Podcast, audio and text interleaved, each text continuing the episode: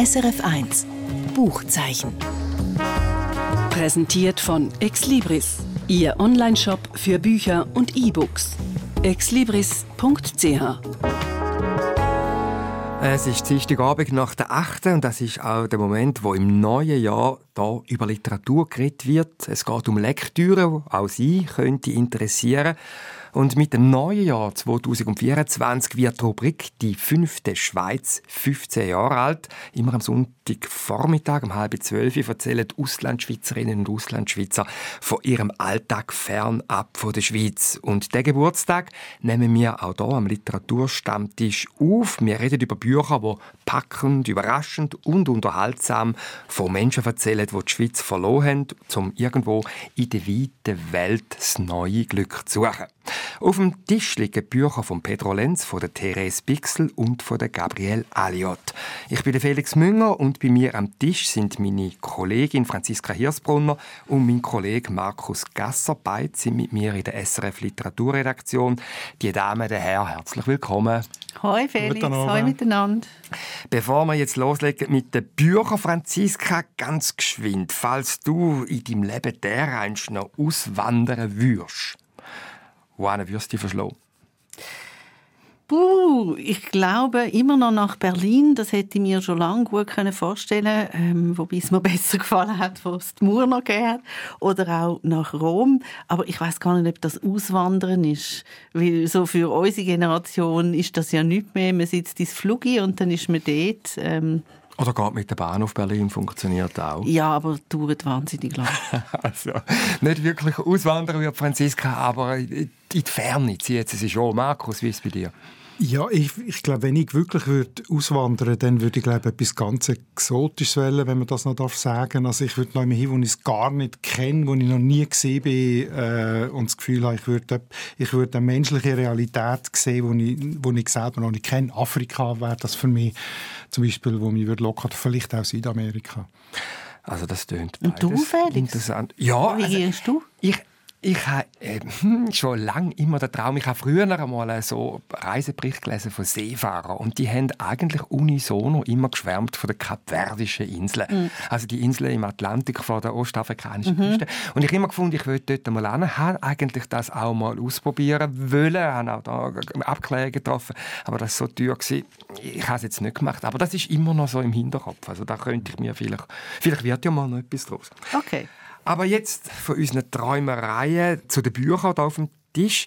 Das erste, was wir darüber reden, hast du, Franziska, mitgebracht. Es heißt Überleben am Red River. Das tönt so ein bisschen nach einem Western. Geschrieben hat die Journalistin und Schriftstellerin Therese Bixel. Sie lebt im Berner Oberland und sie hat schon mehrere zum Teil historische Romane geschrieben. Verschiedentlich geht es da ums Auswandern, zum Beispiel im Roman Die Walserin von 2015. Da geht es um eine junge Walserin, die im Jahr 1300 das Lötschental verloren hat. Und ums Auswandern geht es jetzt eben auch in dem Roman Überleben am Red River 2018 rausgekommen.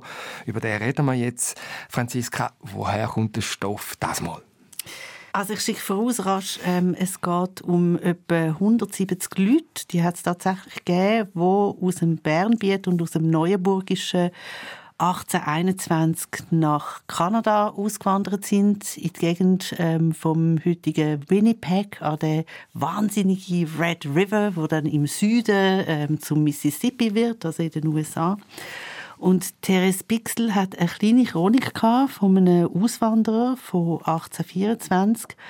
Und dann hat sie Bilder von Peter Rindlisbacher, der ist 15 gsi, wo er los ist mit seiner Familie. Und ein Bild von ihm hat ähm, auf dem Umschlag von ihrem Buch. Das ist auf dem zugefrorenen Red River ähm, äh, Jagd von Indigenen.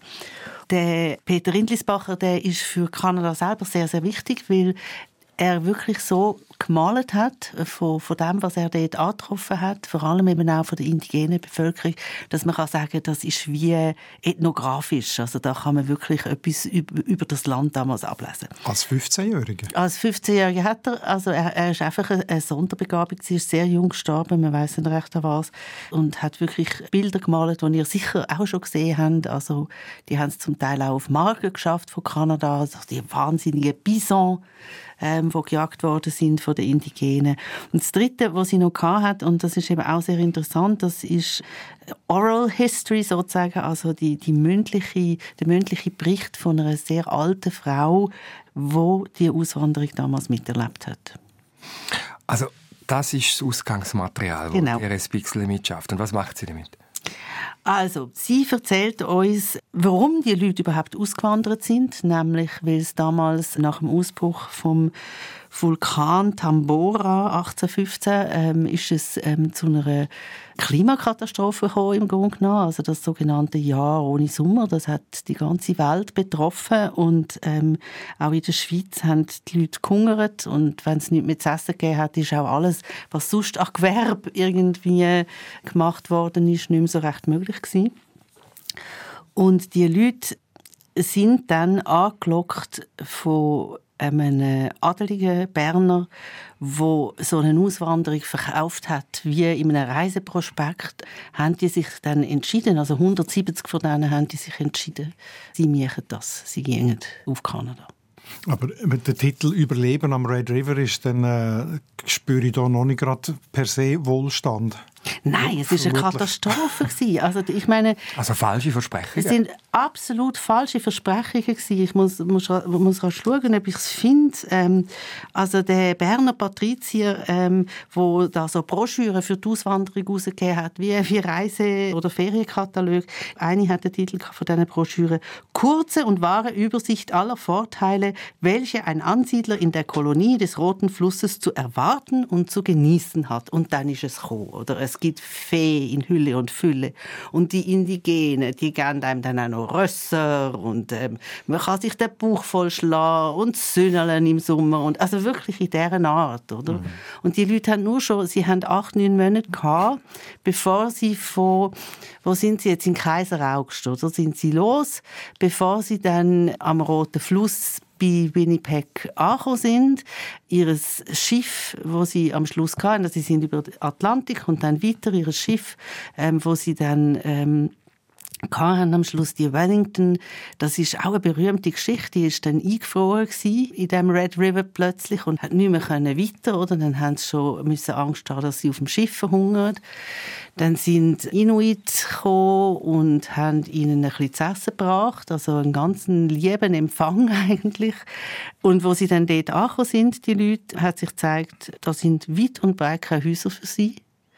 Und dann ist ihnen nichts anderes übrig geblieben, als ihre Töchter äh, sozusagen dann Meurans zu verkaufen. Also das sind auch wirklich noch junge, 14-, 15-jährige Mädchen, sind an die Soldaten verkauft worden, weil die haben ja Häuser gehabt, also verkauft, sage ich jetzt, sie haben sie müssen heiraten. Mhm. Und dann hat die ganze Familie mit einziehen. Also es ist eigentlich eine Form von Zwangsehe, die da ja, stattfindet. grauenhaft, ja. Was mich noch interessiert, das ist ja im 19. Jahrhundert, äh, gerade auch aus dem Tessin, sind ja halbe Talschaften gegangen dort mal, weil die Leute wenig zu essen hatten. Und die Gemeinden haben den Leuten Einfahrtbillett gezahlt, irgendwo nach Übersee. Also jetzt aus dem Tessin konkret sind es viel nach Argentinien gegangen. Jetzt, wenn ich das so gehört habe von dir, da ist es auch um Armut gegangen, ist es aber auch um Täuschung gegangen, dass man den Leuten etwas mhm. vorgemacht hat, was nicht ist. Wie wichtig spielt das eine Rolle? Ja, auch die Abenteuerlust. Das, was wir vorher darüber geredet haben, wo man auswandern würde, geht es ja auch ums Abenteuer. Nein, ich glaube, das war wirklich etwas ganz anderes. Das kann Therese Bixel schön zeigen, auch aufgrund des Material, das sie hat. Die Leute haben sich wahnsinnig gekümmert, bis sie auf den Weg gegangen sind. Die haben wirklich überlegt, sollen wir das machen? Ähm, mhm. Und kaum sind sie da gewesen, haben sie natürlich auch fürchterliches Highway gehabt. Also der Einzige, wo im Grunde genommen, also jetzt einfach von den Leuten, die sie beschreibt in ihrem Buch, der Einzige, wo etwas davon gehabt hat, ist der blutjunge Peter Rindisbacher gewesen, wo total fasziniert war von den Indigenen, wo genau gemerkt hat, im Grunde ist das völlig unfair, was da abläuft, weil das riesige Gebiet, wo der englische Lord gekauft hat, das hat ja den Indigenen gehört. Das ist ja ihr Jagdgebiet gewesen. Er ist zu denen, er hat Sprachen gelernt. Es gibt ja so verschiedene indigene Sprachen. Also er ist bei verschiedenen Stämmen gewesen. Und er hat sie unentwegt gemalt, so wie man heute fotografieren würde. Also hat man von ihm auch schriftliche Überlieferungen vom Rindlis? Oder warum weiß man, wie er sich verhalten hat hinter diesen Bildern? Also man weiß es indirekt zum Teil, mhm. weil er Leute erzählt hat oder weil, hat oder weil Leute von ihm erzählt haben. Aber es gibt von ihm eben auch, weil er so jung war, es gibt mhm sehr wenig also, Material. Es nimmt gerade dass, wie die ganze Erzählhaltung und Perspektiven ist. Oder? Also wir sind ja bei diesen 170 Leuten. Aber nein, nein, aufpassen. Wir sind bei zwei Familien. Das ah. habe ich vorher nicht gesagt. Also okay. Von diesen 170 Leuten nimmt Therese Bixel zwei Familien. Und äh, die eine ist eben die Familie von Peter Rindisbacher und die andere ist eine andere Familie. Okay. Aber erzählt wird es aus der Perspektive von einer Frau? Aus unterschiedlichen Perspektiven. Also zum, äh, sie, sie webt auch immer wieder den, den historischen Stoff, den sie mhm. zur Verfügung hat, der webt sie auch immer wieder drin. Das ist also noch lässig, oder? wenn man dann irgendwie eben die Werbebroschüre lesen kann oder die verzweifelten Berichte oder Briefe von diesen Leuten, die, die das Gefühl haben, wir sind da gestrandet, das ist alles ganz furchtbar, wir können nichts machen. Und dann also lässt sie verschiedene Leute erzählen, aber sie lässt vor allem je eine Frau erzählen aus den beiden Familien. Also eine, die schon 21 ist und die eben hat müssen so einen Soldat heiraten und ein elfjähriges Mädchen aus der anderen Familie. Aber da kann man schon sagen, das ist eine feministische Perspektive auf die Auswanderung. Oder spitzt sie jetzt zu fest zu? Ich glaube, du spitzt zu fest zu, weil ich finde, die Perspektive vom jungen Maler ist auch ganz stark und auch von seinen, von seinen Eltern. Also die Väter spielen schon auch eine wichtige Rolle in diesem Buch. Aber also so thematisiert habe ich das jetzt noch nie gelesen, dass eben Frauen haben müssen ähm, Männer heiraten, einfach damit ihre Familie hat können überleben und, und durch das auch in eine unendliche Zwickmühle geraten sind. Das sind ja keine guten Ehen gewesen. Also die Story ist auf jeden Fall gut, die ist packend, sagt zum Schluss noch geschwind. Wie ist es als literarisches Stück? Also mir hat sehr gefallen, das Mischen von Zeitdokument mit dem Erzählen, mit Dialog, mit inneren Monolog. Das, das befruchtet sich gegenseitig, finde ich. Das braucht es wie gegenseitig. Also das Alte wird lebendig und das Neue wird durch das Alte ähm, ja, polstert. Ich finde die Frage, was kann ich wie erzählen, die stellt sich jetzt der Bixel nicht so, oder? Also so die urliterarische Frage. Also bei ihr steht einfach Geschichte im Vordergrund. Und ich das hat mich total überzeugt. Also ich habe es wirklich sehr gerne gelesen. Ich habe mich dann trotzdem manchmal gefreut über richtige äh, Dialoge, zum Beispiel statt so Gespräche, wo eigentlich nur dafür da sind, dass ich als Leserin mhm. ein bisschen mehr Info bekomme. Funktional, ja. Also, gute Geschichte in Sachen Erzählung noch ein bisschen Luft nach oben. So habe ich jetzt Franziska wahrgenommen. Therese Pixel ist die Autorin «Überleben am Red River». Rausgekommen ist das Buch 2018 im Zeitglocken Verlag und hat 361 Seiten. Dann kommen wir jetzt zum zweiten Roman, der da bei uns auf dem Tisch liegt. Und zwar zum Dialektroman «Ich bin mehr als eine». Das ist ein Buch vom Schriftsteller Pedro Lenz. Der Pedro Lenz ist eine bekannte Größe am Schweizer Literaturhimmel. Er ist zu Langenthal aufgewachsen, er lebt aber schon lange zu Olten, schreibt meistens in Dialekt und performt seine Texte auch. Sein bekanntestes Stück ist «Der Goli Binig» von 2010, wo auch verfilmt worden ist über einen Lebenskünstler, der aus dem Gefängnis kommt und neu anfangen will. Markus, du hast jetzt die Auswanderergeschichte «Ich bin mehr als eine» mitgebracht, wo der Pedro Lenz 2013, also nach der Goli bin ich, geschrieben hat. Ein dünnes Büchlein, 75 Seiten, ich habe noch schön geschaut. Und das Buch spielt ebenfalls wie bei der Therese Bixel im 19. Jahrhundert. Was ist es für eine Geschichte? Es ist äh, eine ganz andere Art von Auswanderungsgeschichte. Es ist eine verrückte Geschichte. Es ist die Geschichte von einer Person, von einem Bankrotteur äh, und Betrüger, Peter Wingeier aus dem Emmental, der als Romang also mit einer neuen Identität, darum bin ich mehr als einer, in Argentinien ein Dorf gegründet hat, das Dorf Romang, das es heute noch gibt. Das ist also auch eine historisch fundierte Geschichte. Romang. Romang mit einem G hinten. Die Geschichte spielt, zum schnell situieren, zwischen 1860, wo er auswandert, und 1873, wo er das Dorf gründet. Das ist der Hauptteil der Geschichte. Und erzählt wird die Geschichte von seinem Sohn, vom Augusto Roman vom August vom Gusti in Bern, jetzt in, äh, in Buenos Aires ist der Augusto. 1913 im grossen, damals berühmten Café Cortoni in Buenos Aires. Und er erzählt die Geschichte einem Schweizer Journalist, der gerade angekommen ist. So, das ist eigentlich die Rahmenhandlung oder die Anlage von der Geschichte. Erzählt die Geschichte von seinem Vater und seine eigene Geschichte. Und was ist es da für eine Geschichte? Die Geschichte ist, äh, eben Peter Peter Wingeier, ein mittelloser Mann, hat eine Mähbessere aus Bern geheiratet. Sie sind ein bisschen zu Geld gekommen. Sie haben eine Uhrenmanufaktur im Emmental aufziehen. Das ist nicht so richtig gegangen. Der Pedro Lenz sagt das sehr schön. Äh, ich habe das vielleicht ganz kurz, das ist wirklich eine ganz kurze Passage, wie es mir so gefällt.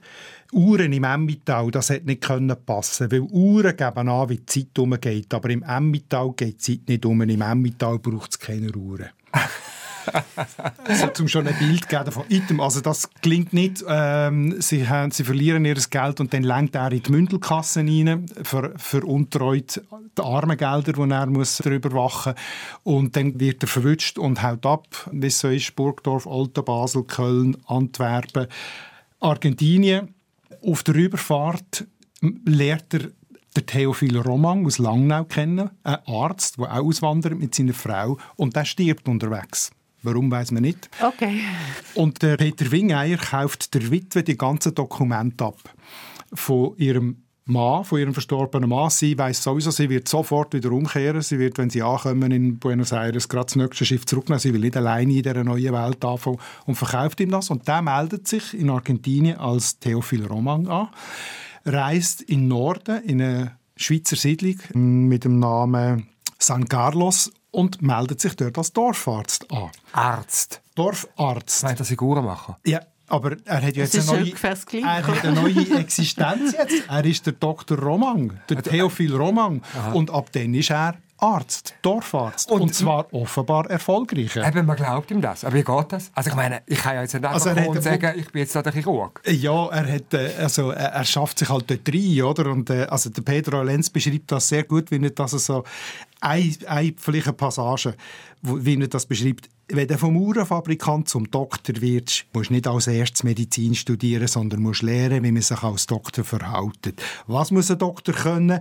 Zuhören, besorgten Gring machen, ernst nehmen und säubeln und so weiter. Oder? Also ja. ist, so wird das geschildert. Oder?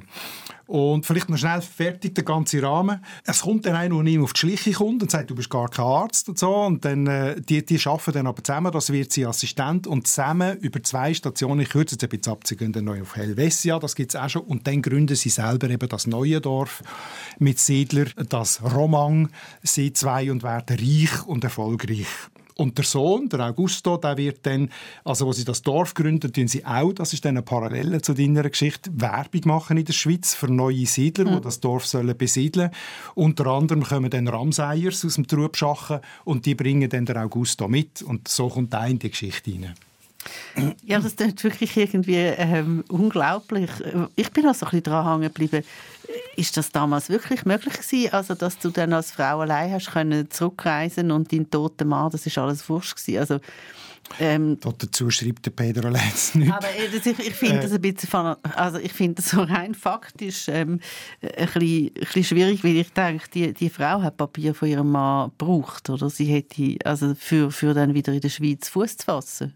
Ja, das müssen wir jetzt tatsächlich recherchieren. Also was es mit, vielleicht kann ich hier ähm, auch wieder den Pedro reden. Also die Sache ist so, die Geschichte ist historisch. Mhm. Da hat es gegeben, Peter Wingeier alias Theophil Roman. Und der Pedro Lenz, ich habe vor zehn Jahren das Buch rausgekommen, mit ihm ein Interview geführt, hat gesagt, er hat das eigentlich den Stoff bekommen, um eine Reportage zu machen damals. Der heisst also der Journalist mhm. hat er entdeckt den Stoff und hat ihn ihm gegeben und er ist, hat recherchiert, der Pedro, in der Schweiz, ist auf Argentinien gereist, ist in das Dorf Roman gegangen, hat begeistert empfangen worden, man hat ihm Dokumente gegeben, man hat ihm alles gezeigt. So. Also die letzte wo dort Schweizerdeutschen können sind vor ein paar Jahren gestorben und so, aber die Tradition, der Geist, das Wissen darum, dass man die Schweizer Wurzeln hat, ist immer noch groß gewesen. Das heißt, das Ganze hat er sehr stark recherchiert hat dann aber gefunden, er sei jetzt einfach nicht der Journalist, er müsse jetzt einfach einen literarischen Stoff daraus machen. Und das kommt schon auf der zweiten Seite, das beantwortet vielleicht ein bisschen deine Frage, Franziska. Er sagt, die Fakten kannst du aufschreiben, aber die Wahrheit, die musst du spüren. Weil sie sich immer an die Zeit anpasst, weil sie geschmeidig ist wie ein Katzenfähli. Das heißt, er hat Fakten gehabt, hat aber natürlich sehr viel Wahrheiten geschaffen und vielleicht ist das auch eine von denen, oder, ähm, dass die Frau das, das so vielleicht gar nicht gegangen wäre. Das weiß ich nicht. Und wie endet dann die Geschichte? Gut oder tragisch? Es ist eine glückliche Geschichte, eine gut endende Geschichte. Theophil Roman äh, stirbt reich und angesehen in seinem Dorf. Der Sohn hat dann einmal noch molestet, weil er, äh, wo es dann ans Erbe geht, heißt er nicht Roman, sondern noch Wingeier und mhm. kommt das Land nicht über von seinem Vater. So äh, bürokratisch sind sie dann schon in dem Argentinien, weil dort relativ viel mit Schmiergeld gegangen ist. Dann hat er müssen zurückreisen ins Emmental und mit dem Gemeindeschreiber dem tief in die Augen schauen und der hat gesagt, ja, vielleicht könnte man schon etwas machen, aber da ist noch Gelder, die fehlen in der Mündelkasse und äh, so hat man das dann auch mit, äh, mit Geldbetrag äh, gelöst und dann hat er die, das können erben in Argentinien und ist eigentlich auch äh, ein wohlhabender Mensch. Es ist eine ungewöhnliche Auswanderergeschichte, wenn man es literarisch anschaut. Ja, es ist eine verrückte, eine groteske, bizarre Geschichte, so eine Lügenbaron-Geschichte. Es tönt extrem gut. Jetzt frage ich mich aber noch mit der Perspektive, die Pedro Lenz da hat. Also der Peter Wingeier alias Theophil Roman, das ist jetzt für mich ja nicht unbedingt ein Sympathieträger. Das ist ein Dieb, das ist ein Betrüger, der macht den Leuten irgendetwas vor, was nicht ist. Auf der anderen Seite ist er ja auch sehr schlau und sehr geschickt. Also ja. wie geht der Pedro Lenz mit dieser Figur, also mit dem seinem Charakter um? Ja, das ist wirklich sehr spannend gemacht, weil äh, also man ist schon bei dieser Figur, man verachtet sie nicht, aber man sieht immer, wie problematisch das ist. Es ist ja natürlich der Zählhaltung vom Sohn.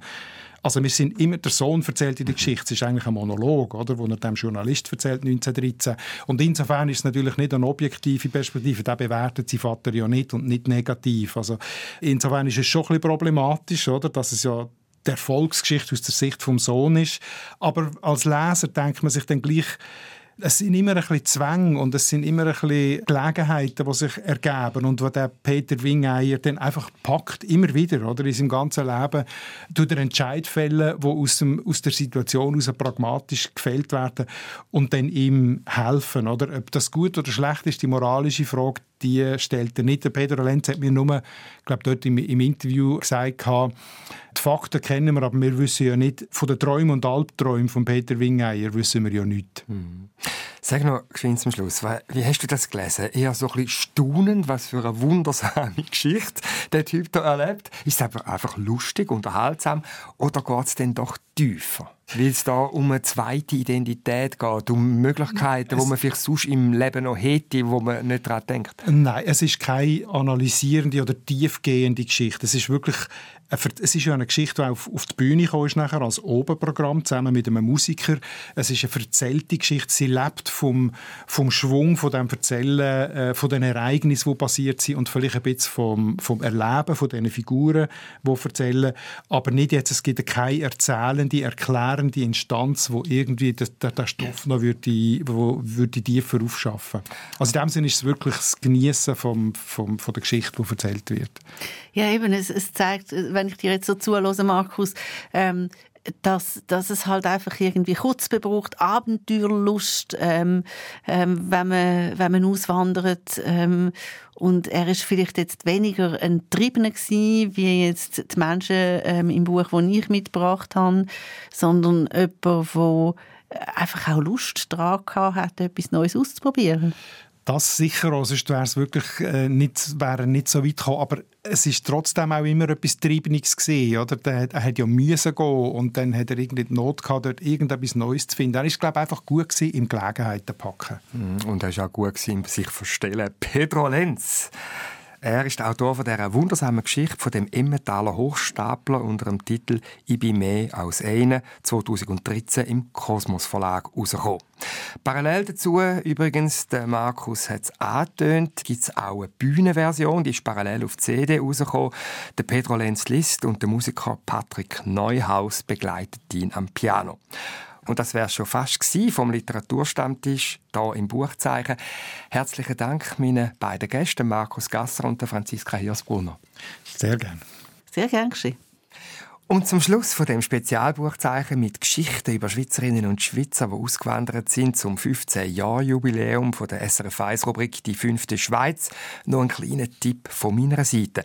Und zwar geht es um Sachbuch mit dem Titel «Ausgewandert – Schweizer Auswanderer aus sieben Jahrhunderten». Geschrieben hat die Schweizer Schriftstellerin Gabrielle Aliot und sie weiß aus eigener Erfahrung, was es heißt. Auszuwandern. Sie ist nämlich 1984 von Basel auf Irland gegangen und sie lebt und und schreibt dort seither auf der grünen Insel. 2014 ist eben das Buch «Ausgewandert» erschienen und sie spürt darin das Schicksal von Schweizerinnen und Schweizern nach, die eben, wie sie, die Heimat verloren haben. Und das Buch fasziniert mich, wie es ganz unterschiedliche Formen zeigt, wie und warum Menschen aus der Schweiz gehen. Für viele ist Auswandern die einzige Chance gewesen, wirtschaftlich zu überleben und sie haben zum Teil sehr erfolgreich in der Fremde Karriere gemacht, als Käser, als Confiseur oder auch als Söldner. Oder dann hat es auch die gegeben, die mehr als Fachleute in die Fremde gegangen sind und dort haben können ihr Talent beweisen Zum Beispiel Architekten, die auch fremde Herrscherhäuser, Bauherren gefunden haben, die Geld in rauen Mengen zur Verfügung gestellt haben, wo es dann eben den Schweizer Architekten ermöglicht hat, imposante Gebäude anzustellen. Dann gibt es also die leidenschaftlichen Forscherinnen, wie die Zürcher Psychiaterin Elisabeth Kübler-Ross, Ross, wo getrieben war vom wissenschaftlichen Erkenntnisdurst und so um die halbe Welt herumgekommen ist. Oder dann gibt es auch Leute aus dem Showbusiness, wie Ursula Andres, 1936 zu Ostermundigen geboren. Und Gabrielle Aliot hat erzählt, wie sie durch die Liebe per Zufall mehr oder weniger auf Hollywood gekommen ist und dann als erstes Bond-Girl cineastische Geschichte geschrieben hat. Also es ist ein Buch, das man gerne liest, das sehr erkenntnisreich ist, das einem staunen lässt, was Auswandern in der weiten Welt alles so kann passieren, im Guten wie im Schlechten. Und es ist übrigens auch sehr schön bebildert. Ausgewandert Schweizer Auswanderer aus sieben Jahrhunderten, geschrieben von der Gabrielle Aliot, ist im Faro Verlag erschienen. Alle Angaben zu diesen Büchern gibt es wie immer auf srf1.ch. Und da ist es jetzt definitiv vom Bücher, Literatur, Stammtisch heute. Ich bin Felix Münger und da auf SRF 1 versammelt sich der Literaturstammtisch das nächste Mal in einer Woche, am nächsten Dienstagabend, wenn es nach der 8. Nachrichten wieder heißt. SRF 1 Buchzeichen. Präsentiert von Exlibris, Ihr Onlineshop für Bücher und E-Books. exlibris.ch